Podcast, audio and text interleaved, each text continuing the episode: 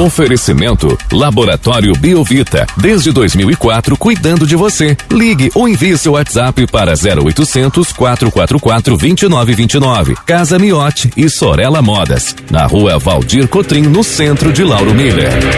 Meteorologista Peter Scheuer, a quarta-feira começa com algum nevoeiro aqui na área central da cidade mas o sol parece que já está querendo dar as caras por aqui. Conta pra gente qual é a previsão para esta quarta-feira, primeiro dia do mês de fevereiro.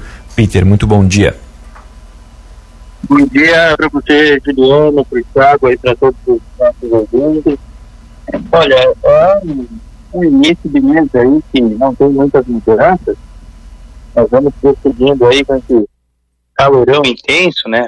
Não, não chega a ser intenso, né? Mas chega a bater a marca aí dos 33, 35 graus.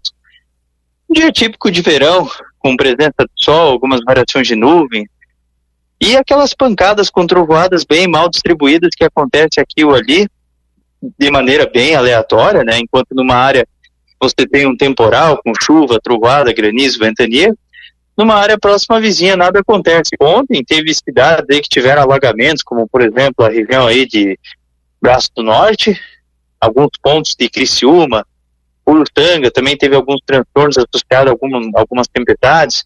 Aquela região mais de Santa Rosa do Sul teve uma microexplosão também, que já não é mais novidade, né? É, ontem, ontem foi Orleans, agora foi Santa Rosa do Sul, depois teve a, a região aqui do, do oeste, Abelar do Luz também, Chapecó, enfim, não está tendo mais nenhuma novidade.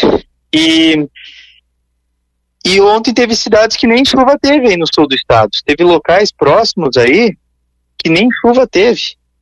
Então, assim, são pancadas com trovoadas muito mal distribuídas, enquanto numa área você tem um temporal com chuva, trovada, granizo, ventania, ou uma tempestade, numa área vizinha muitas vezes não passa de uma ameaça.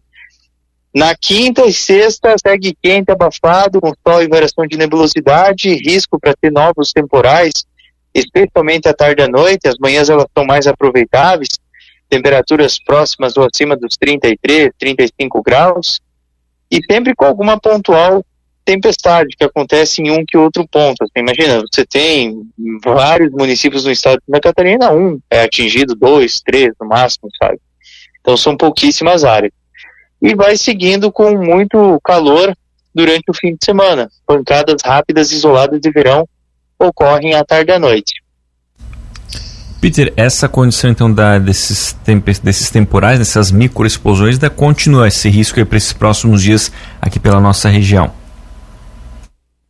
Muito pontualmente, muito pontualmente, como vem acontecendo.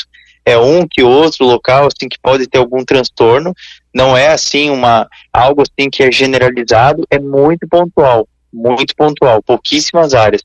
No geral, assim, é mais é pancada com trovoada de verão e ainda falha em algumas áreas. Algumas áreas acabam passando com uma ameaça.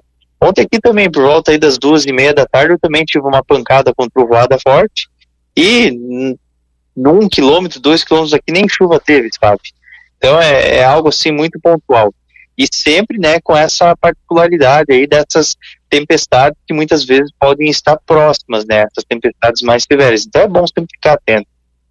E Peter, ontem também chamou a atenção aqui na cidade o abafamento, né? até por conta da, do predomínio da, da, nebulosidade que a gente teve durante o dia, mas ontem foi um dia bastante abafado, inclusive eu achei mais abafado que nas, na outra semana, a gente teve aquelas temperaturas que passou aí tranquilamente dos 30 graus, né? Essa condição também permanece para o dia de hoje, se abafamento ainda continua atuando aqui na região? Sim, sim, sim, ainda continua, infelizmente. Então, em momentos, ainda mais quando você tem uma pancada com trovoada e depois abre o sol de novo, é pior ainda.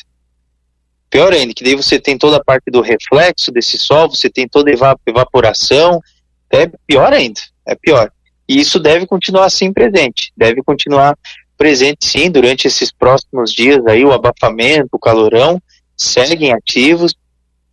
A única coisa assim que em particular assim, muda um pouco é que o fim de semana você tem aquelas pancadas bem isoladas, bem isoladas mesmo, mas assim, é, é dá para aproveitar bastante o fim de semana. É, inclusive essa questão, né, Peter, da, de quando o sol abre depois dessa pancada de chuva, a nossa sorte ontem, que aqui aconteceu, era depois das seis da tarde, então daí já estava um pouquinho mais tranquilo o sol, já não estava tão forte, mas logo depois que deu essas pancadas de chuva, realmente o sol apareceu. A gente percebeu, né, todos aqueles efeitos, né, o, o arco-íris, aquela fumacinha levantando do, do chão, do solo, isso é questão dessas altas temperaturas e daquela pancada de chuva que acontece na região, né, Peter? Isso, exatamente, exatamente. Aqui para mim também foi o mesmo comportamento.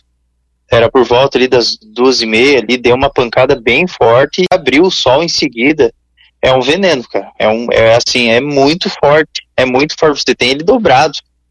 Então, o abafamento, aquela evaporação acontecendo, aquela fumacinha subindo, isso é um veneno. É um veneno para a pele. Meu Deus do céu, ele vem com uma radiação pior ainda. É muito pior. Então, sempre bom ficar atento a essas, esses momentos de evaporação. E Peter, a gente pode ter alguma queda de granizo, algum temporal um pouco mais severo, ainda aqui pela nossa região, pelo nosso estado, nesses próximos dias?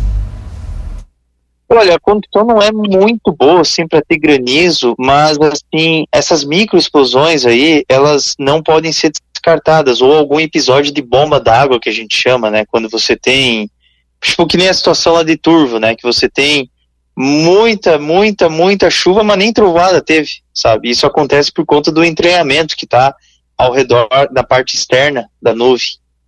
Então, quando você tem esse entranhamento, você não tem tanta velocidade vertical do vento. E aí você acaba tendo muita chuva num curto espaço de tempo, trazendo esses alagamentos. E aí o pessoal se pergunta, poxa vida, mas não teve nem trovada e deu todo esse alagamento, essa chuvarada, não teve nem vento.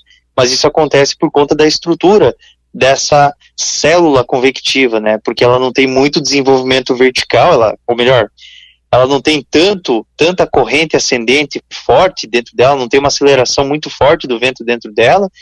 E, a, e o entranhamento que acontece, ele é um entranhamento de ar úmido dentro da nuvem. Então ele consegue, a nuvem consegue pegar todo esse, esse ar úmido que está fora e absorver isso, e isso gera muita chuva.